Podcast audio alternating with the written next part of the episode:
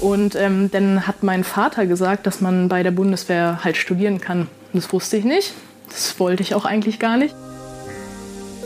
Ich bin ja mit 17 ins Karrierecenter. Ja. Ich durfte die Unterschrift nicht mal selber setzen. Ja. Meine Mama musste noch für mich unterschreiben, dass ich dahin möchte. Ähm, habe mich dann direkt für 13 Jahre verpflichtet. Das hätte auch echt gut in die Hose gehen können. Ja. Und da haben wir halt ähm, eine Woche nicht gegessen, eine Woche nicht geschlafen. Und das hat geklappt. Es hat funktioniert. Und das fand ich sehr äh, erstaunlich. Hallo und herzlich willkommen zu einer neuen Folge Paul präsentiert was. Meine heutige Gästin ist Leutnant Lena. Sie ist bei der Bundeswehr und studiert gerade noch Psychologie dabei, macht den Offiziersweg und was sie da alles gelernt hat, wie sie dort zum Sport gefunden hat und warum sie meint, dass jeder die Therapiestunden nehmen sollte, die einem zustehen. Das und noch viel mehr erfahrt ihr jetzt in diesem Gespräch. Viel Spaß!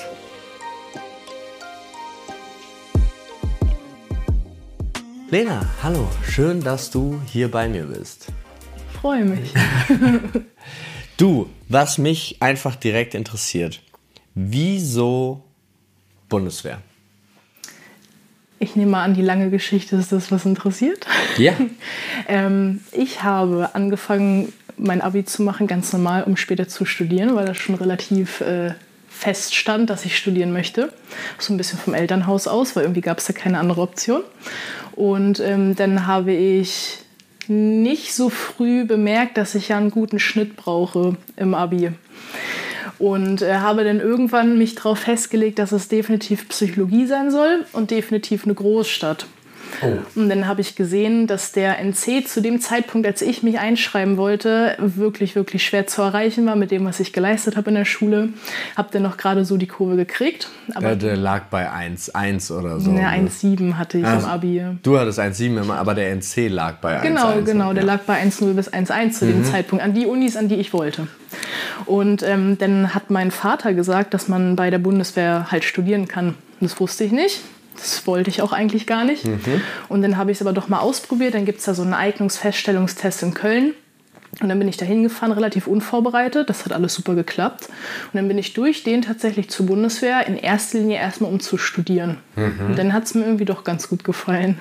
Dann hat es dir doch ganz gut gefallen. Okay, also aber auch, war das irgendwie jetzt so klischeemäßige Standardfrage, war das schwer, der Einstieg als Frau bei der Bundeswehr? Mm, als Frau eigentlich gar nicht. Also bevor man da ankommt, wird einem eigentlich schon gesagt, dass die Frauen brauchen, einfach auch wegen der Quote. Und ich glaube, deswegen ist es auch ein bisschen leichter, da reinzukommen. Ähm, da reinzukommen. Ja. Genau, aber sich denn ähm, da wirklich zu etablieren, ist schon allein körperlich schwerer, weil mhm. wir ja das Gleiche leisten müssen und biologisch gesehen ja einfach nicht so schnell das Gleiche leisten können. Aber wenn man sich da eingefunden hat und so ein bisschen seine Rolle gefunden hat, wie man da agieren möchte, ist es, ist es machbar. Ja, okay. Also die, dieses äh, Kameradschaftliche ist geschlechtslos geworden. Genau, genau. Ah. Das ist doch schön. Und wie war das so? Wie war da der Einstieg? Also was muss man da alles leisten und welchen Karriereweg beschreitest du eigentlich gerade? Also leisten muss man in erster Linie erstmal die Grundausbildung. Da muss halt jeder durch, also hm. egal wie lange man dabei bleiben möchte. Ähm, und da geht es halt um die ja, grundlegenden Handwerke des Soldaten. Also wir waren viel draußen, wir waren viel laufen, wir waren viel schießen. Wir waren auch sehr lange, sehr oft wach. Also einfach, damit man so ein bisschen, ich glaube, das nennt sich robuster wird. Mhm. Und ähm, der Werdegang ist der Offizierweg, den ich da bestreite. Ah, okay. Aber ganz kurz nochmal zurück. Warst du vorher schon so im Sportgame drin? Kein Stück weit. Kein Stück. Also die Bundeswehr hat dich sportlich gemacht. Ja, ja, würde ich schon sagen. Da kam so ein bisschen der, der Antrieb und auch dieses Bild. Man sagt immer das Selbstbild eines Soldaten. Wie mhm. möchte ich werden? Und das ist so seit Tag 1 eigentlich Thema. Also wie möchte ich nach außen wirken? Weil Außenwirkung da halt sehr wichtig ist, gerade in der Vorgesetztenrolle. Mhm. Und ähm, habe dann halt gemerkt, dass ich definitiv mehr hätte machen müssen zum Anfang. Weil, sind wir mal ganz ehrlich, die Grundausbildung war dadurch nicht einfacher. Mhm. Und ähm, die Truppe ist immer so stark wie das schwächste Glied. Und das ist nicht so schön, wenn man das schwächste Glied ist. Das heißt, das ist dir passiert am Anfang. Das ist richtig. Aber jetzt, du bist ja noch sehr jung, aber hast schon einen sehr hohen Dienstgrad. Mhm. Also, ähm, wie ist das denn?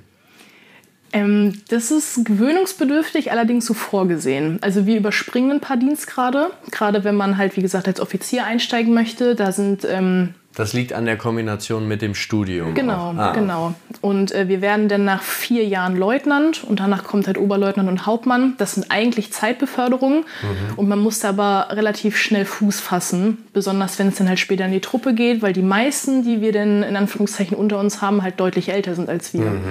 Ja. Hast du da schon komische Situationen erlebt? Ähm, ja, mehr oder weniger. Das ist eigentlich die ganze Zeit präsent, dass man immer sagt, man soll auf seine Untergebenen hören und nicht das Rad neu erfinden. Ja. Gerade wenn man mit, ich bin jetzt 23, dann halt in die Truppe kommt und da jemand äh, vor einem steht, der schon seit 25 Jahren dabei ist, aber trotzdem Dienstgrad niedriger, mhm. da ist ähm, die zwischenmenschliche Komponente sehr, sehr wichtig, dass und, man einfühlsam ist. Und das funktioniert aber ganz gut bei dir. Äh, ich hoffe. ich hoffe. Ich hoffe, dass das funktioniert. Aber das heißt, du bist jetzt 23, wie du sagtest, und bist schon Leutnant. Das ist richtig. Nochmal ganz kurz zu dem, weil das fand ich witzig, das hast du gestern Abend erzählt. Ähm, du wirst dann Frau Hauptmann, ja. wenn du diesen Weg äh, weiter beschreitest. Da gibt es keine, sie haben sich noch nicht entschieden, da Hauptfrau draus zu machen oder sonst irgendwas. Tatsächlich nicht. Allerdings ähm, stand das zur Debatte, dass halt auch ähm, ja, das Gendern halt in die Dienstgrade einfließt. Mhm äh, von außen wird das gewollt, einfach nur für Präsenz und Prestige und mhm. dass wir halt auch fortschrittlich sind. Ähm, aber wir wollen das tatsächlich gar nicht. Ach so. Ja, weil ein, also das beste Beispiel dafür war in der Offizierschule. Da kam unser Geschichtslehrer rein, also das ist auch ein Teil halt so Wehrgeschichte und mhm. sowas, dass wir das halt alles wissen. Und der hat dann halt gesagt, guten Morgen Kameraden. Und nach fünf Minuten hat er den Nachtrag und Kameradinnen hinzugefügt. Mhm. Und das war der Punkt, wo wir uns ausgeschlossen gefühlt haben, weil wir ja. haben uns mit Kameraden angesprochen gefühlt. Ah, okay, ich verstehe das. Ja, ja. alles klar. Ja, das ist wahrscheinlich äh, von, von Truppe zu Truppe, also von Gruppe zu Gruppe an Menschen immer anders. Mhm. Aber ja, finde ich gut. Was ist denn dein Plan jetzt dahinter? Also du studierst jetzt bei der Bundeswehr Psychologie. Ja. Und machst aber auch die Offizierskarriere. Mhm. Beides zusammen. Wie läuft das ab? Also vorgesehen ist es einfach nur, dass der äh, Führungskopf, nenne ich es mal, studiert ist. Mhm. Also das soll einfach so sein. Gerade wenn man ja auch äh, Selbstdisziplin im Studium lernt, weil wir in Trimestern statt Semester studieren. Wir sollen uns selbst organisieren und dadurch dann halt auch die Truppe. Ähm, allerdings nicht mit dem, was wir studieren. Also ich werde eingeplant als Human Resource Manager, beziehungsweise da nennt sich das Personaloffizier. Uh. Ja, und das wusste ich vorher nicht. Also die haben mir mein Psychologiestudium angeboten und mir dann äh, relativ spät gesagt, dass ich in der Truppe kein Psychologe werden kann. Ah, aber jetzt Personaloffizier mhm. bedeutet dass ich ähm, für das Bürokratische zuständig bin, dass ich ähm, ja, die Leute quasi versetze und dass ich dafür zuständig bin, dass das alles läuft in den Einheiten. Okay, das ist erstens sehr viel Verantwortung und zweitens ist es aber auch, du entscheidest, wo die Leute hinkommen. Mhm. Der ist ja auch nicht leicht. Das stimmt. das stimmt. Aber auch diese Aufgabe fühlst du dich gewachsen? Mm, bisher, wenn ich ganz ehrlich bin, noch nicht. Mhm. Weil sobald man, ähm, ich sag mal, offenbart, dass man Personaloffizier wird, wird man immer mit so einem Lächeln und einem weinenden Auge betrachtet. Man, man möchte sich mit mir nicht verscherzen irgendwie, aber gleichzeitig bin ich auch an Zahlen gebunden. Mhm. Und ähm, ich würde schon ganz gerne Leuten recht machen, aber wenn die Zahlen das halt nicht vorgeben, kann ich das nicht. Und da muss man dann halt äh, Stärke beweisen. Ja, klar. Aber das ist natürlich, also kann man es dann zumindest so machen, weil ich habe gar keine Ahnung davon. Kann man theoretisch Entscheidungen rein nach Zahlen fällen? Also, dass man sich bemüht, Emotionalität vollkommen rauszuhalten. Also, dass einem nicht sowas passieren kann wie ja, dein Liebling aus der Truppe hast du jetzt hier äh, schön direkt an seine Familie, die Kaserne direkt neben dem Wohnhaus gesetzt, aber ähm, Hugo muss jetzt 600 Kilometer entfernt von seinem Neugeborenen seinen Dienst ausüben. Das ist schwierig. Mhm. Das ist wirklich sehr schwierig. Ähm, auf der einen Seite muss man das zu einem Stück, aber nicht komplett. Definitiv mhm. nicht komplett. Das ist auch der Grund, warum äh, den Posten, den ich dann später besetze, halt eben nicht durch eine Maschine ersetzt werden kann, mhm. weil wir halt das emotionale Wissen da hinten haben. Und es gibt Mittel und Wege, weil die Bundeswehr ja auch familienfreundlich bleiben soll, mhm. ähm, dass man sogenannte DPEC-Posten aus dem Boden stampfen kann eigentlich und dann das irgendwie doch schafft, das zu vereinen. Ah. Ist dann halt der Eigenanspruch, wie viel Arbeit ich da reinstecken möchte für eine Person, die ich nicht kenne. Aber das werde ich definitiv tun. Ja, aber es könnte, also es könnte zum Beispiel sein, dass die Zahlen sagen, ähm, Georg sollte äh, in, in Köln bleiben, wo auch seine ganze, also wo seine Eltern wohnen. Georg ist aber Single und an nichts gebunden. Die Zahlen sagen aber das. Und Peter, der gerade eine neue Familie gegründet hat, sollte nach Zahlen aber in eine andere Stadt ziehen. Aber man könnte dann als Personaloffizier sagen, ich kenne die Lebensgeschichte dahinter. Georg zieht weg und Peter bleibt da. Das ginge. Das würde gehen, Ah. wenn man sich mit der Materie beschäftigt Ja. und wenn man seine Arbeit ordentlich macht. Dann Vorausgesetzt, geht das. ja. Okay. Aber das hofft man ja. So, und ansonsten ist es ja so, du, man steigt ja eigentlich relativ gut ein, auch finanziell gesehen, bei der Bundeswehr. Das heißt, also gerade wenn man, wenn man, ich nenne das jetzt mal, nennt man das auch dual? Bei euch oder hat das oder äh, die Offizierslaufbahn, wenn man die Offizierslaufbahn einschlägt, also Studium plus Ausbildung, dann äh, ist es, das ist öffentlich, was da verdient wird, Ja, oder? das kann man also, einsehen. Genau. Das heißt, da lande, dann kriegt man, ähm, sobald du dabei bist, startet man mit welchem Gehalt? Mit 1,8, Die rauskommen. die rauskommen. also du startest direkt und hast, weiß nicht, ich glaube 1,8, was ist das auf dem normalen Markt? 2,5 oder mehr? Mhm. Womit man, womit man als Einstiegsgehalt startet. Und dann arbeitet man sich relativ schnell nach oben, oder? Genau, genau. Das kommt dann auf die 2,5, Mhm. die es dann letzten Endes in meinem Dienstgrad sind. Wir haben total wenig Abgaben. Mhm. Und ähm, dann kriegen wir noch Zuschüsse für eigentlich fast alles, was wir machen. Deswegen auch die Familienfreundlichkeit. Wenn ich sage, ich habe Familie dort und dort oder ich habe eine anerkannte Wohnung, läuft dann alles über Anträge, die man halt stellen muss. Ähm, dann kriege ich sogenanntes Trennungsgeld und dann werden mir zwei Heimfahrten im Monat bezahlt, die ich halt in meine Wohnung mache. Okay. Ähm, wenn ich verheiratet bin, ist das nochmal eine ganz andere Geschichte. Dann kriege ich, glaube ich, sogar noch ein bisschen mehr. Wir kriegen Wohnungszuschüsse noch. Und ähm, wenn ein Soldatenpaar verheiratet ist, also ne, Ja. beide halt bei der Bundeswehr, dann hat man sogar das Anrecht, in die gleiche Kaserne zu kommen. Ach. Ja, das ist fortschrittlich, sage ich mal. Ja, das ist ja wirklich, also ich meine, es ist ja auch, es, beziehungsweise es ist ja eigentlich immer Training für eigentlich Situationen, die man nicht haben möchte. Also irgendwie, ich finde den Job an sich so total interessant im Sinne von, es ist ja, Bundeswehr ist ja Verteidigung des Landes. Ja. Eigentlich. Also das ist die Aufgabe. Und eigentlich will man ja gar nicht, dass die zum Einsatz kommen muss. Also so, was macht die Bundeswehr denn noch? Ähm, das ist ein unfassbar großes Thema, Ja. weil wir fast alles machen. Okay, ich möchte ein paar Sachen haben, weil ich habe, ich bin wirklich, äh, ich bin ehrlich, ich bin da sehr uninformiert. Ähm, ich sag mal, das eine Extrem sind auf jeden Fall die Kommando-Spezialkräfte. Ja. Also das sind die, die eigentlich ihr gesamtes Leben der Bundeswehr gewidmet haben. Die machen auch ähm, täglich grüne Ausbildung, nennen wir das. Also die sind immer draußen, die sind immer an der Waffe ausgebildet und die sind halt auf diese Robustheit geschult. Und das kann man allerdings gar nicht vergleichen, zum Beispiel mit der Sparte, die ich mache, weil wir halt das rein bürokratische machen. Dann machen wir allerdings auch, ähm, das nennt sich Obcom. Also die sind dann für die Öffentlichkeitsarbeit zum Beispiel zuständig. Und wir haben, allerdings auch Jugendoffiziere, die speziell an die Schulen gehen und da werben. Okay. Also es gibt wirklich alles eigentlich, was der man sich der da... letzte klingt komisch. ja, ja. Also, das ist so, hallo, was ist dein Beruf bei der Bundeswehr? Ich gehe an Schulen und versuche Kinder zu holen, damit die ja, mitmachen. das wird auch sehr kritisch gesehen. Ja, Nicht jede Schule will das. Ja, klar. Aber es ist ja auch, also hast du, äh, ich weiß das gar nicht, Moment, wann war, nee, du hattest, als du ein, angefangen hast bei der Bundeswehr, gab es schon gar keinen, gar keinen Zivildienst und Pflicht, Genau, keinen Pflichtdienst mehr. alles freiwillig. Ja, und, aber hast du da in, in der Truppe Stimmen zugehört, wie da, wie da die Meinung ist? Und darfst du darüber reden? Definitiv. Also ähm, wir sagen immer, dass die Bundeswehr ein Querschnitt der Gesellschaft ist, weil wir so unfassbar viele sind. Also man findet alle Meinungen, alle Einstellungen, was das angeht. Ähm, natürlich werden dann immer in den Medien eher so die gezeigt, die halt so ein bisschen extremer sind, aber wir sind unterm Strich halt total durchschnittlich. Klar. Ja, und ähm, die Meinungen dazu gehen extrem weit auseinander.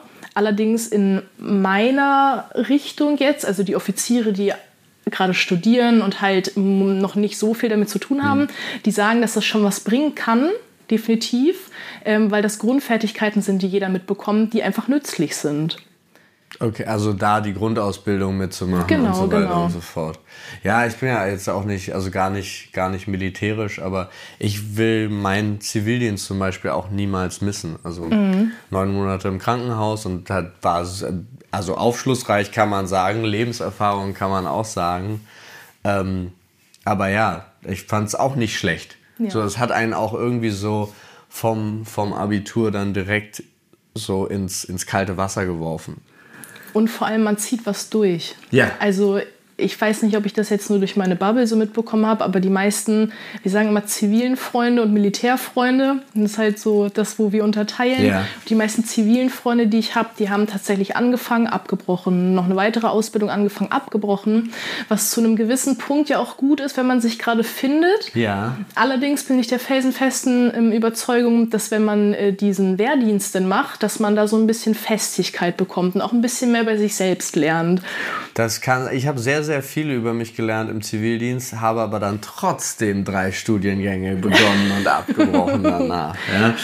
Das ist bei uns keine Option. Also ja, haben, gut. Ja. Ich habe, das war ja dann, gut, bei euch ist keine. Das heißt, wenn du jetzt deinen Studiengang sagen würdest, oh, ich habe jetzt festgestellt, Psychologie ist es doch nicht, mhm. dann würdest du rausfliegen? In erster Linie könnte ich einen Wechselantrag stellen. Mhm. Ob der durchgeht, ist eine andere Sache. Mhm. Äh, wenn ich das darauf anlege, dass ich rausfliege und man mir das nachweisen kann, müsste ich es zurückbezahlen. Ah. Ja, also oh. wenn ich oh. bewusst meine Klausuren schiebe und bewusst Leistung verweigere. Ja, klar, na klar, dann, das ist Steuergeld. Ne? Genau, und mhm. wir haben zum Beispiel auch keine. Ähm, ich glaube, das nennt sich Regelstudienzeit. Mhm. Also bei uns ist es vorgesehen, dass jeder in der Zeit das macht. Wir dürfen keine Trimester verlängern, weil ah. wir auch in Trimestern statt Semestern mhm. studieren. Ähm, und das ist da dann doch sehr getaktet und dann überlegt man sich das zweimal, ob man das abbricht. Das verstehe ich. Aber kommst du gut klar mit dem Druck? Definitiv. Ja? Also, also ist es, oder ist es, fühlt es sich gar nicht an wie Druck, weil du schon immer ja Psychologie studieren wolltest? Ich glaube, eher fühlt sich das nicht an nach Druck, weil man das nicht anders kennt. Ich glaube, hätte ich anders studiert vorher, also mhm. normal in Semestern, wo man sich ja auch einfach Zeit lassen kann, um die Materie tiefgreifend zu verstehen und dann mit Trimestern angefangen hätte, wäre das was anderes. Mhm. Aber es war von Tag 1 klar, dass wir den Stoff in drei Monaten durchhauen, den Leute halt in sechs Monaten machen. Okay. Dann nochmal zurück zum Anfang. Warum wusstest du so früh, also ja schon vorm Abi, mhm. dass du Psychologie studieren möchtest? Ähm, das hat damit zu tun, dass ich relativ lang im Krankenhaus lag tatsächlich. Mhm. Und äh, das nennt sich eine Hüftdysplasie. Die meisten kennen das über Schäferhunde. Das ist immer so yeah. der erste Vergleich. Oder Golden Retriever. Genau, also mhm. einfach so eine äh, Hüftpfannenfehlstellung und die Knochen wachsen da anders.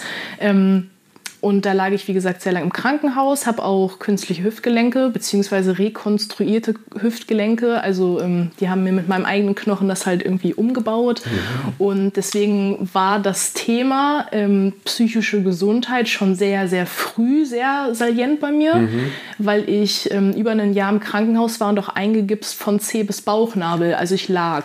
Ich Ui. lag nur, musste dann Laufen neu lernen ähm, und dann war dieses Zwischenmenschlich mit meinen Eltern. Also meine Mom hat im Krankenhaus gewohnt bei mir mhm. und wir haben da auch sehr viel drüber gesprochen. In welchem Alter war das? Mm, ich glaube, da war ich sieben oder acht. Mhm. Und das ist halt so diese Phase, wo man ja auch mit seiner Peer Group und seinen Leuten um sich drumherum ja. eigentlich lernt, wie emotionale Kontakte funktionieren und sowas.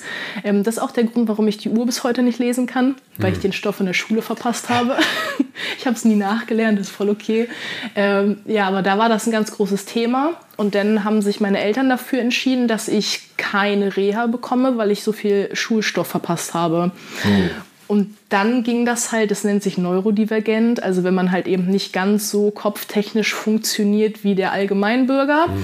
Und dadurch habe ich mich sehr, sehr, sehr viel damit beschäftigt. Also auch mit äh, psychischer, also einfach generell psychischen Themen, psychischer Gesundheit.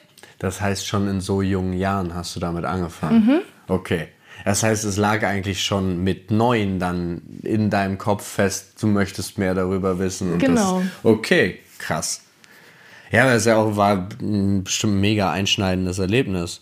Und also jetzt habe ich zwei Punkte schon gehört. Einmal du hast die Reha nicht bekommen wegen Schulstoff verpassen. Und zweites war am Anfang, dass du gesagt hast, du musst studieren, das war vom Elternhaus so vorgegeben. Mhm. Das heißt, du hast ein sehr akademisch strenges Elternhaus? Äh, das stimmt, obwohl meine beiden Eltern nicht studiert haben. Also meine beiden Eltern haben auch kein Abitur mhm. gemacht, aber die haben halt, weil, also sie hätten die Möglichkeit gehabt, aber es war denen dann lebenswegtechnisch irgendwie verwehrt. Deswegen haben die das mir mitgegeben mhm. und haben gesagt, das ist der einzige Weg und damit bin ich halt aufgewachsen. Okay. Und ich würde auch sagen, dass ich äh, für mein Alter und auch im Vergleich zu den Leuten, mit denen ich interagiere, sehr leistungsorientiert bin. Bist du? Also ist ja auch nicht die, die zwei Tage, die ich dich kennengelernt habe, äh, habe ich, hab ich mitgekriegt, bist du sehr leistungsorientiert, aber es ist ja auch nicht schlimm. Und wie geht es jetzt weiter? Ich bin in ein paar Monaten fertig mit meinem Master mhm. und äh, bin eigentlich auch gerade in der Phase, in der ich den Master schreibe. Okay.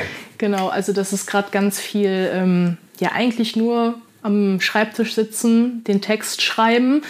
Ähm, wenn das dann alles gut funktioniert, muss ich theoretisch erstmal in die Truppe. Dann werde ich nach Wunsdorf versetzt. Also das ist einfach irgendwo näher Hannover. Okay. Muss da dann erstmal meinen äh, Dienst tun. Allerdings steht noch ähm, aus und das macht mich auch so ein bisschen stolz, weil unsere Bachelorarbeit so gut gelaufen ist, ähm, dass ich meinen Doktor noch machen kann an der Uni. Ah. Ja, und das wäre sehr toll. Das würde bedeuten, du könntest nach deinem, du würdest nicht versetzt werden, sondern erstmal schon. Also so oder so. Ja, ja. Okay, aber dann würde, das heißt, die Bundeswehr hätte für gute Leistungen auch garantierte Doktorstellen. Mhm. Verrückt. Und dann? Dann ähm, wird sich dann zeigen, wie ich meinen Doktor mache. Entweder ich mache das berufsbegleitend in Eigeninitiative. Mhm. Das heißt, ich kooperiere einfach mit der Bundeswehr-Universität Hamburg, da wo ich halt gerade bin. Es gibt noch eine in München, aber das mal außen vor. Ähm, entweder ich kooperiere mit denen und bin halt mit den Professoren eng in Kontakt oder ich komme zurück an die Uni und pausiere quasi meine Verpflichtungszeit. Und machst dann einen normalen Doktor an der Uni? Genau, mit ohne, Lehre. Ja. ja. Okay. Und was geht das auch schneller bei der Bundeswehr? Das nicht, nee. nee das ist okay. rein zivil und dann bin ich auch für die Zeit, wie gesagt, halt pausiert. Ich muss das hinten dranhängen, äh, weil die halt trotzdem meine 13 Jahre Verpflichtung haben wollen. Du hast, also wenn du, ist es generell mit der Offizierskarriere 13 Jahre Verpflichtung? Ja. Außer man geht in den Sanitätsbereich, aber das ist jetzt gefährliches Halbwissen, da sind das, glaube ich, 17 Jahre. Okay, und ansonsten ist es immer noch so, Vollverpflichtung ist 25 oder? Ähm, 25 Jahre. Ja. Nee, das nennt sich mittlerweile SAZ 25. Wenn man darauf Lust hat, kann man das unterschreiben. Aber das ist für uns nicht vorgesehen. Aber ich kenne ähm, einen sehr engen Freund, der ist in die Mannschafterlaufbahn. Okay. Und der hat sich dann für SAZ 25 entschieden. Was ist Mannschafter? Ähm, das sind die Dienstgradgruppen, die wir haben. Also wir haben Mannschafter, Unteroffiziere und Offiziere. Okay, Mannschafter ist unter Unteroffizier. Genau. Und dann, okay, alles klar. Und äh, darin sind dann nochmal ein paar Dienstgrade anzutreffen. Also es sind einfach die Gruppierungen. Okay. Okay. Nee, also einfach nur, weil ich, ich erinnere mich noch, bei, als ich bei meinem ähm, bei meiner Musterung war, hatte ich zwei Leute bei mir, die gesagt haben, sie äh, verpflichten sich direkt für 25 Jahre. Das ist aber auch mhm. schon, oh mein Gott, 15, 16 Jahre her oder so. Aber ja, das war so. Ja, es funktioniert. Ich kann den Gedanken auch irgendwie nachvollziehen, weil es 25 Jahre sicheres Gehalt sind. Genau, also das war deren Argumentation. Die hatten keine, die waren, hatten sehr, sehr, also ich weiß nicht, ich habe in dem Warteraum mhm. zehn Minuten mich mit denen unterhalten. Ich war der Einzige in diesem Warteraum, der verweigerte. Es war eine sehr weirde Situation, aber egal. Ähm, und die haben mir halt erzählt, dass sie keine, also dass sie nicht davon ausgehen, dass sie irgendeinen vernünftigen Job bekommen und so weiter und so fort. Und da ist die Bundeswehr für sie so ein rettender Anker sozusagen. Sie kriegen da Geld und haben einen festen Job sozusagen. Und Struktur. Und Struktur, ja, das ja. ist ja auch nochmal. Also es gibt ja viele Leute, die brauchen das. Ähm, ich weiß, ich bin, ich bin, ich tue mich wirklich häufig schwer mit Autorität. Deswegen ähm, wüsste ich nicht, ob das für mich irgendwas wäre, obwohl ich auch problemlos beim Zivildienst ja auch im Krankenhaus jeden Befehl befolgt habe, ja. der mir gesagt worden ist, weil sonst wäre halt auch irgendwie doof. Aber äh, nee, nimm mal nicht die 10 Flaschen Morphium mit, ja, also ist okay, habe ich drauf gehört. Aber ähm, trotzdem, ich also wie gesagt, für mich war, ich kam ja auch, ich war die ganz andere Seite. Also ich hätte da gar, ich glaube, ich hätte mich da nicht wieder gesehen. Aber ich finde es auch immer wieder spannend. Ich habe auch einige Freunde, die da waren und eigentlich habe ich, wenn man die medialen Berichterstattungen weglässt, dann hat man aus seinem persönlichen Umfeld eigentlich immer positive Nachrichten gehört. Also auch so, wie es denen geholfen hat oder sonst irgendwas. Nun ist es natürlich auch so, dass man sich sein eigenes Umfeld auch besonders bastelt. Mhm. Wenn ich jetzt ein kurzes Beispiel, ein Schwenker von gestern, ähm, das war, war wieder eine Begegnung, wo ich gesagt habe, also nur ein kurzer Exkurs, wir waren auf der FIBO, da gab es auch einen Bundeswehrstand. Und die waren alle ganz lustig und gut drauf, aber ein, ein Kollege, nenne ich das jetzt mal, war nicht so lustig. Und der war von Sekunde eins, hat er sich einfach wie ein Arschloch verhalten. Und dann stehst du wieder da und denkst so, hm, ja klar, du, Okay. Mhm. Und dann, also was total unfair ist, weil die zwei anderen, die ich, mit denen ich vorher da geredet hatte, die total freundlich waren, sind dann aber wie weggeblasen. Mhm. Waren in dem Moment, war es halt wieder so, äh, weil der halt auch so, weiß ich nicht, das ist dann auch so komisch. Ich glaube, das ist aber auch ein eigenes inneres Problem, wenn irgendeiner mit einer Uniform auf mich zukommt und mich sofort anblökt, ja. dann denke ich einfach, ja, wie sagt das Känguru, ein Idiot in Uniform bleibt ein Idiot. Ist ein Punkt, da wären wir wieder beim Querschnitt der Gesellschaft. Genau, das ist aber der, das ist der, der, der Punkt und das ist für mich, das finde ich so, so komisch, weil für mich ist, worüber du auch schon am Anfang geredet hast, genau dieses Mediale so absurd hängen geblieben. Also man hat immer so ein schlechtes Bild davon, obwohl, also selbst ich habe sechs Freunde, mit dir jetzt sieben, mhm. also sechs, sieben Menschen, die ich kenne, die da waren, die alle coole Menschen sind. Und trotzdem schafft es die Medienlandschaft, mir das Gegenteil zu verkaufen. Immer und immer wieder. Wie geht ihr denn damit um? Ich glaube, ich noch mal anders als mhm. weil das ein ganz großes Thema im Psychologiestudium ist, mhm. dass einfach ähm, emotional geladene Sachen besser erinnert werden. Es hat einfach was mit unserer Struktur zu tun und auch halt, ähm, ja, dass man einfach Reize aussortiert. Das liegt in der Natur des Menschen. Ähm, wir gehen damit eigentlich gar nicht um, weil wir wissen, dass es anders ist. Hm. Also das ist immer nicht schön zu hören und auch nicht schön zu lesen und besonders bekommt man die ähm, negative Meinung halt auch, wenn man in Uniform unterwegs ist. Wir dürfen ja umsonst Bahn fahren in Uniform ja. und sowas. Ähm, da bekommt man das dolle mit. Aber wir wissen halt, dass es nicht so ist und dass das meistens sehr aufgeblasen wird. Hm. Das ist natürlich sehr schwierig. Aber das heißt, ihr behandelt da jetzt nicht intern irgendwelche Strategien nach außen oder sonst irgendwas, sondern das übernimmt die PR-Abteilung oder muss das die PR-Abteilung übernehmen? Das übernimmt die PR-Abteilung. Okay. Wir, wir, haben auch sogenannte Presseoffiziere. Ja. Die sitzen auch in Berlin. Das ist äh, so das Hauptquartier von ja, denen. Und, natürlich. Ja, ja. Und die werden äh, genau darauf geschult. Also Öffentlichkeitsarbeit, alles in die Richtung. Okay. Mhm. Ha. ha. Was gibt es denn noch Spannendes darüber zu erfahren? Was ist der, oder warte, was war das, was du überhaupt nicht erwartet hast, als du da mitgemacht hast? Dass der Körper leistungsfähiger ist, als man denkt. Das heißt, gerade das Sportthema hat dich ganz, ganz ganz, ganz groß dahin gebracht. Ja, wie man vielleicht mit meiner kleinen Obsession gegenüber des Sports jetzt mitbekommt, ja. äh, bin ich unfassbar begeistert, was die Möglichkeiten, die die uns da geboten haben, mit mir gemacht haben. Also jetzt gerade, wenn ich äh, so an die, äh, was heißt die schlimmste Woche, aber sagen wir mal leistungstechnisch die stärkste Woche, war das ein Überleben-Land-Lehrgang. Ja. Und da haben wir halt ähm, eine Woche nicht gegessen, eine Woche nicht geschlafen. Und das hat geklappt es hat funktioniert. Und das fand ich sehr äh, erstaunlich. Das heißt, es gab nur Wasser und Brühe? Äh, Wasser Oder? und Tee. Wasser und Tee, also ja. also wirklich nur Flüssigkeit. Wasser und Tee, wir hatten einen Fisch und das gehörte noch dazu, dass wir den Fisch halt selbst erlegen, ausnehmen und zubereiten. Ähm, aber wenn der Magen schon so drei Tage nicht zu essen hm. bekommen hat, verzichtet man gerne auf den, weil das ist nicht schön. Ja, also. ich habe mal eine Saftkur gemacht für ein paar, also für mhm. fünf Tage Das geht an die Substanz. Ja, vor allen Dingen auch waren diese Säfte alle so, scheiße.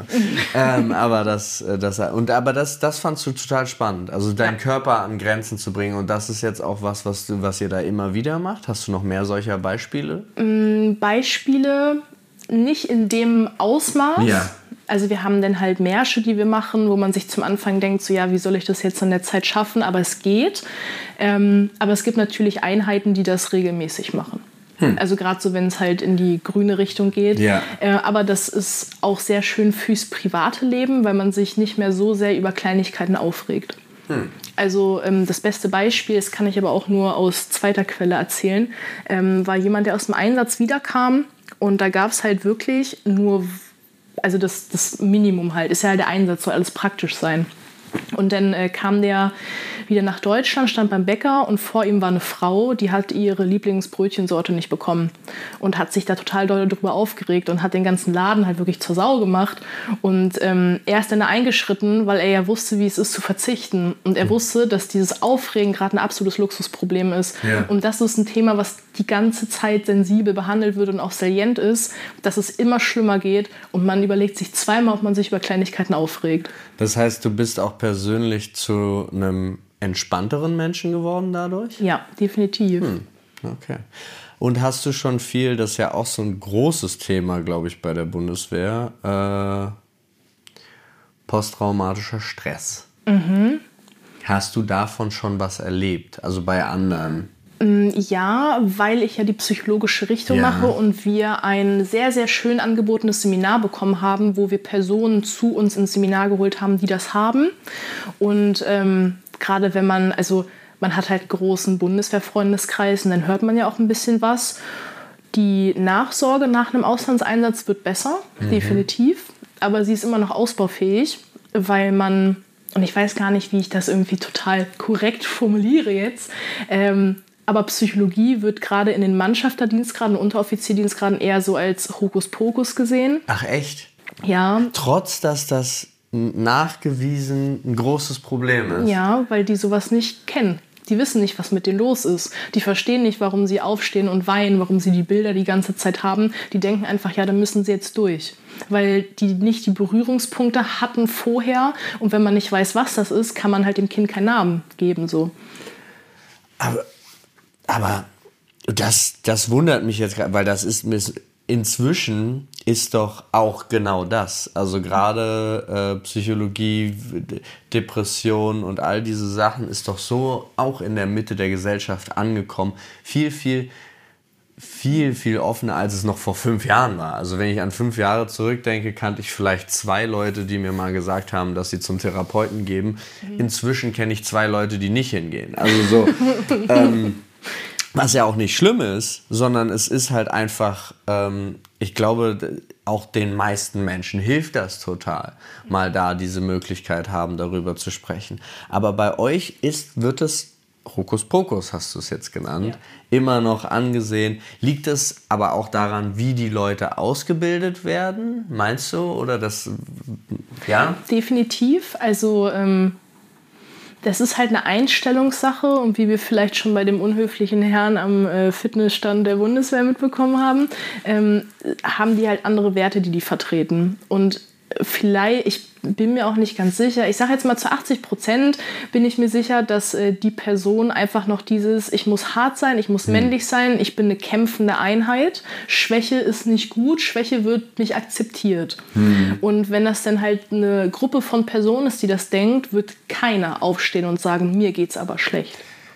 Das heißt, aber äh, das passiert halt dann noch. Also es gibt noch diese Truppen, die so sagen, ich muss stark sein und genau deswegen wird es eigentlich immer schlimmer. Genau, das sind die Besten in ihrem Gebiet. Die machen ihren Job unfassbar gut und wenn es hart auf hart kommt, sind das auch die, auf die man vertraut. Allerdings stellen die sich selbst als Person sehr, sehr weit hinten an, weil die halt als Einheit funktionieren. Und ist das jetzt gut oder schlecht? Ich würde sagen, das ist sehr schlecht. Okay. Aber ich bin Sehe ich auch so. Ich wollte, äh, ich, also ich, aber, aber es wird besser. Definitiv. Also wird es auch besser in den Köpfen der Leute. Nicht nur, also das ist auch, es muss ja von der Grundstruktur besser etabliert werden. Ja, ich weiß nicht, wie weit da was geplant ist, mhm. aber ich könnte mir vorstellen, weil gerade auch im ähm, Vortragsbereich. Also wir haben auch einen ganz großen Kopf, den kann man mieten, das nennt sich dann politische Bildung und da kommen halt Personen und geben Vorträge. Mhm. Und ich bin der Meinung, dass das auch geplant ist, dass es halt diese psychologische Awareness gibt, die da geschaffen wird.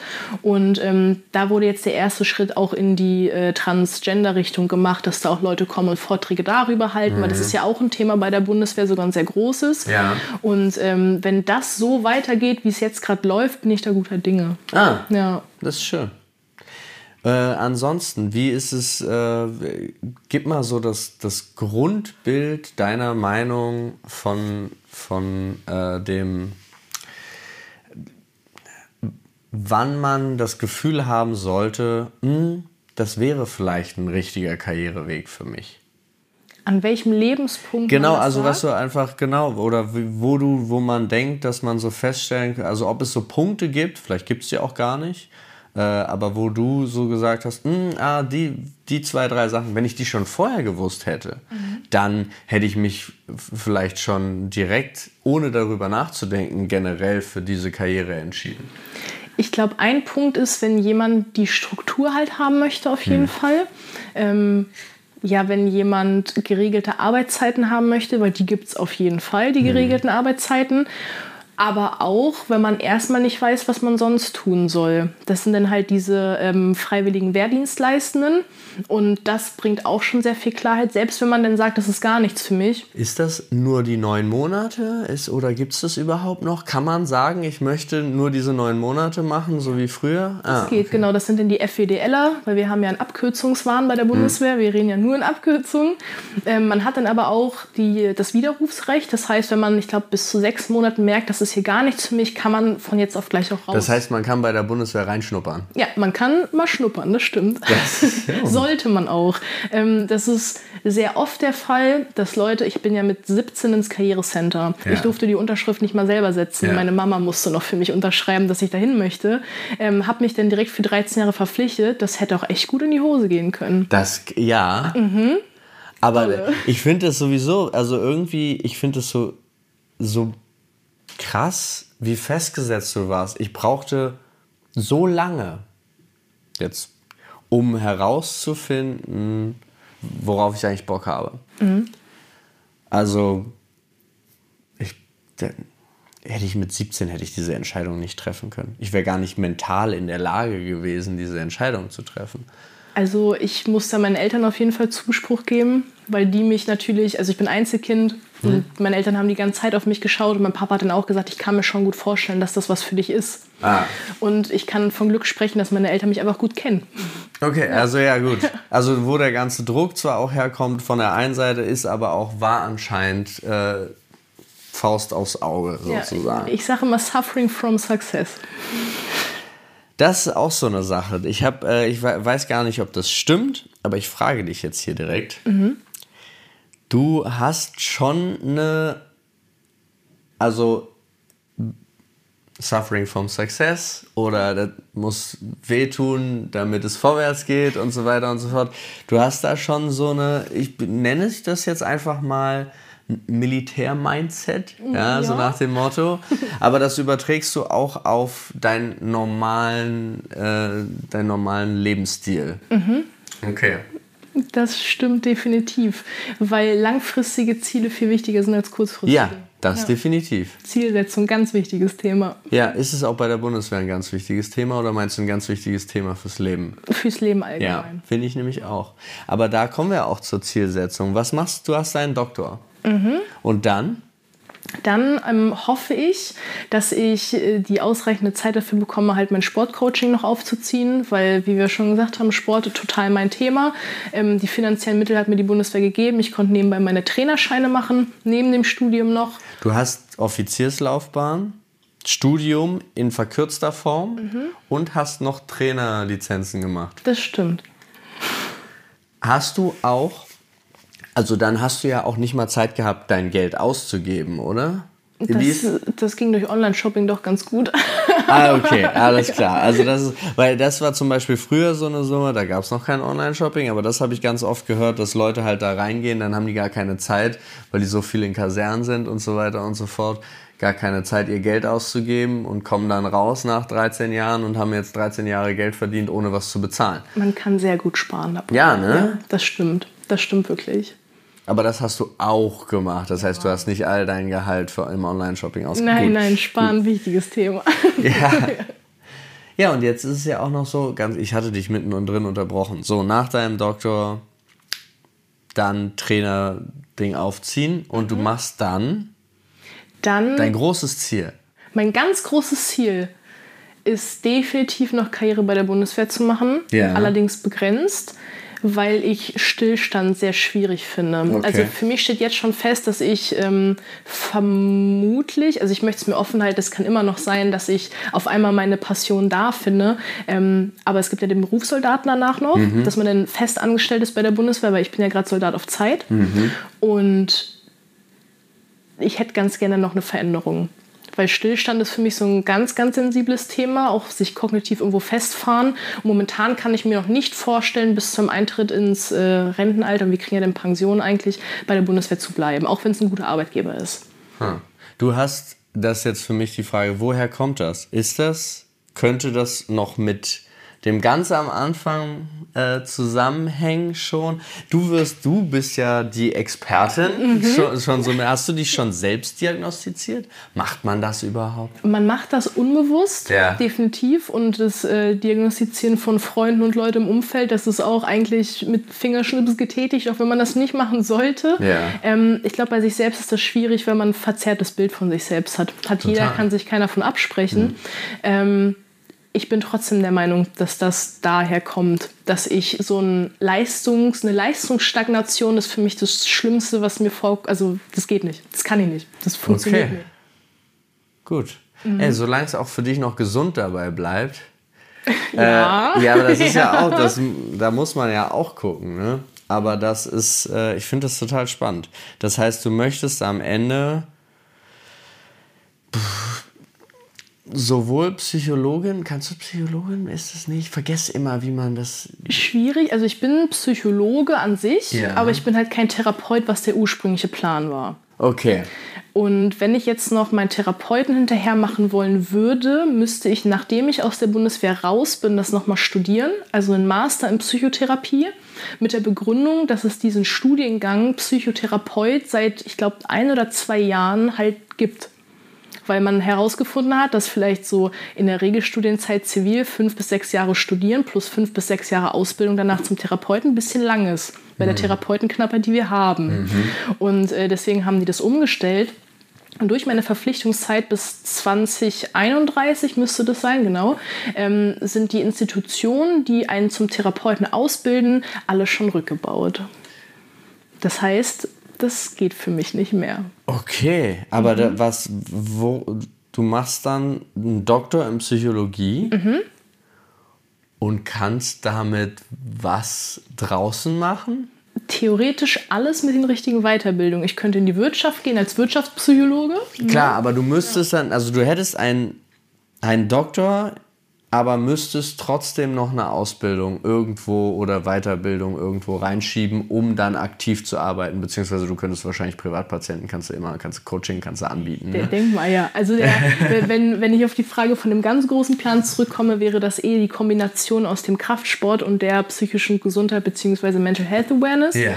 Und wenn also wirklich absoluter Traum wäre, mich selbstständig zu machen mit dem Sportcoaching, mit den psychologischen Einflüssen, weil das hängt so nah beieinander. Total. Ja. Aber bist du da der richtige Kandidat für? Ich würde sagen, ja. Also gar, ich meine das gar nicht böse, sondern ist es, wenn, wenn wir von Mental Health reden, reden wir auch mal von Pausen, mhm. von Entspannung mhm. und so.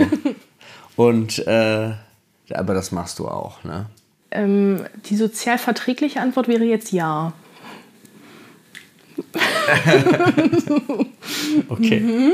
Aber die ehrliche ist, ähm, momentan tut es mir noch nicht weh, so viel zu leisten. Ja, gut. Äh, ja. Manchmal ist es in der Kombination mit deinem Dienstgrad und deinem Studium und so weiter und so fort, äh, vergesse ich immer wieder, dass du erst 23 bist. Das ist ja überhaupt, also in dem Alter kann man ja Berge versetzen, ohne dass man mhm. da irgendwelche Probleme von trägt. Ja, da hast du auch vollkommen recht. Und äh, was man zu Psychologen noch sagen muss, die sind immer hervorragend im Helfen anderer Leute, aber bei sich selbst endet es dann halt einfach, ne? Ja, aber müssten nicht Psychologen auch wissen, dass es gut wäre, wenn sie zum Psychologen gehen? Ähm, machen die meisten. Ja? Das nennt sich nur Supervision. Also wenn man in der, also ich habe ein Praktikum neun Wochen in der Klinik gemacht und da ist einmal die Woche Supervision ich möchte eine Supervision machen. ja. ja. Und äh, da redet man genau darüber. Also hm. man sagt immer auch so aus Joke, eigentlich jeder Therapeut hat einen Therapeuten. Ja. Mhm. Aber auch wahrscheinlich zu Recht, weil du hast ja auch, und ich glaube, ich stelle mir das ja schon unfassbar schwierig vor, sich das, die psychischen Probleme von verschiedensten Leuten selber mit aufzuladen. Also man denkt ja drüber nach und mhm. man Jetzt musst du in deinem normalen Karriereweg ja auch noch empathisch sein. Mhm. Und ich glaube, empathische Psychologen haben richtig, also sind wahrscheinlich die besten, mhm. aber sind auch eigentlich nach ein paar Jahren komplett am Ende sozusagen. Ich sag nach ein paar Monaten schon. Ja, ich wollte es jetzt nicht so drastisch sagen, aber ja, das denke ich auch. Also gerade aus dem Praktikum in der Klinik ähm, habe ich für mich selbst beschlossen, was ich ja auch zum Anfang meinte, eigentlich war Therapeut der Plan. Hm. Diese neun Wochen da ähm, haben mir gezeigt, dass ich ein extremes Abgrenzungsproblem habe mit Leuten, die näher an mein Alter kommen. Hm. Also das hört sich vielleicht ein bisschen weird an, aber ich war erst eingesetzt auf einer Station ab der zweiten Lebenshälfte und das ist nach Definition 45. Mhm. Ähm, da ging's. Da konnte ich mich mit den Leuten unterhalten, weil die auch meistens eine andere Problematik mitbringen. Mhm. Ähm, dann war ich allerdings noch für ein paar ich glaube, es waren Tage sogar nur in der geschlossenen per se. Und da durfte ich dann halt einmal mit rüber und gucken. Ähm, und da waren dann halt auch Patienten, die dann eher so 19, 18, 21. Und da habe ich gemerkt, das raucht mich geistlich auf. Das, ja. kann, das kann ich noch nicht, generell nicht, das hm. weiß ich noch nicht. Mal schauen. Ja gut, aber dann weißt du Bescheid, dann kannst du dich ja immer abgrenzen. ja. Ah, nee, ich nehme leider keine Patienten in meinem Alter. aber ich habe gelernt, das äh, Intellektualisieren von Problemen ist nicht das Behandeln. Nur weil ich drüber rede und das in Worte fassen kann, heißt noch nicht, dass mir besser geht. Ja, das glaube ich. Aber darüber hast du bestimmt, hast du einen Grundpfeiler, was du einfach so jetzt rausposaunen könntest und sagen würdest, das sollte jeder mal machen. Da sollte jeder mal drüber nachdenken. So. Im Psychologischen? Na, ja, in dem, was du da gelernt hast. So. Ähm, die frei verfügbaren Stunden von der Krankenkasse beim Therapeuten in Anspruch nehmen. Jeder? Jeder. Auch wenn du dich nicht... Jeder. Du, echt? Mhm. Das findest du? Ja, weil Spannend. man lernt da mehr über sich selbst. Und auch wenn man der Meinung ist, dass man schon viel über sich selbst weiß, lernt man noch mehr. Das glaube ich auch. Aber es gibt vielleicht auch Sachen, die ich gar nicht über mich selber wissen möchte. Aber aus welchem Grund ist denn die Frage? Und den Grund vielleicht herausfinden ist auch schon was, was nice wäre. Okay, jeder sollte das machen. Spannend. Ist natürlich aber auch total schwierig bei, der, bei den wenigen Plätzen, die es gibt. Mhm. Ja. Also zum Beispiel hätte ich jetzt das Gefühl, wenn ich das aus Jux und Dollerei machen würde oder für Selbstoptimierung, obwohl es mir null schlecht geht, dass ich irgendjemandem, der es wirklich braucht, den Platz wegnehmen könnte. Das ist ein Punkt, aber das ist, finde ich, das Problem von diesem Engpass der Therapeuten. Mhm. Also in einer absolut optimalen Welt sollte man, wenn es einem an einem Tag schlecht geht, anrufen am nächsten Tag vielleicht einen Termin haben. Oder noch am gleichen. Am das wäre natürlich noch besser. Ja. ja, da bin ich ganz bei dir.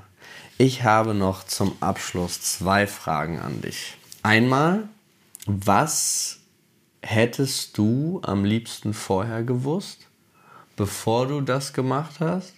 Und was würdest du Leuten raten zur Vorbereitung oder zur Selbstverbesserung, die diesen Job und, oder diese Laufbahn machen wollen oder gerade machen? Mm, was ich vorher gern gewusst hätte, ist, dass räumliche Distanz zu Leuten, die man liebt, anstrengend wird auf Dauer. Ähm, ich war, bevor ich zur Bundeswehr gegangen bin, knapp sechs Jahre in einer Beziehung und die ist an der Bundeswehr dann zerbrochen. Mhm. Und auch wenn man das vielleicht auf die leichte Schulter nimmt, sollte man sich dessen sehr bewusst sein, auch gerade wenn man von den Eltern getrennt ist und sowas. Ich meine, wie gesagt, ich war 18, als ich dann mhm. da angereist bin. Ähm, das hätte ich gern vorher gewusst und dass die ähm, ja, das, es wird alles dadurch schwieriger im sozialen Bereich. Man muss gerne auf der Autobahn sein oder im Zug sitzen. Hm. Ähm, und die zweite Frage war, was man sich vorbereiten. Nö, geil. Oder äh, was du einen Tipp hättest für entweder jemanden, der das jetzt beginnen möchte oder der das macht und sich verbessern möchte. Mm, beginnt auf jeden Fall sich darüber einen Kopf machen, wie man nach außen wirken möchte. Mhm. Weil auch wenn das vielleicht ein bisschen drastisch formuliert ist, Unsicherheit ist ein gefundenes Fressen, aber das ist ja generell überall so. Und wenn man sich so ein bisschen den Kopf macht, welche Rolle man in einem gesellschaftlichen System spielen möchte, gewinnt man dafür so viel, ja, eigentlich Einblick in sich selbst, dass man schon selbstbewusster auftritt. Und das ist auf jeden Fall etwas, was man machen kann, um sich zu verbessern. Und dann halt der Sport. Aber das wollen die meisten immer nicht hören. Aber es bringt wirklich was. Einem geht es besser und äh, äh, körperliche Leistungsfähigkeit und gerade Gesundheit, das fällt den meisten jetzt auf, dass es, äh, dass es wichtig ist, wenn es weg ist. Da bin ich ganz bei dir. Mhm. Sport ist wichtig und selbst, selbst wenn man es überhaupt nicht mag, so wie ich zum Beispiel, muss man es trotzdem machen. Besser ist es. Das ist ein Punkt. Ja. Lena, ich danke dir für das Gespräch. Ich habe zu danken. Und ich wünsche dir noch einen wunderschönen Tag. Und äh, für alle da draußen, danke fürs Zuhören. Wie immer, Feedback ist gerne erwünscht. Und alle weiteren Infos über Lena findet ihr in den Show Notes.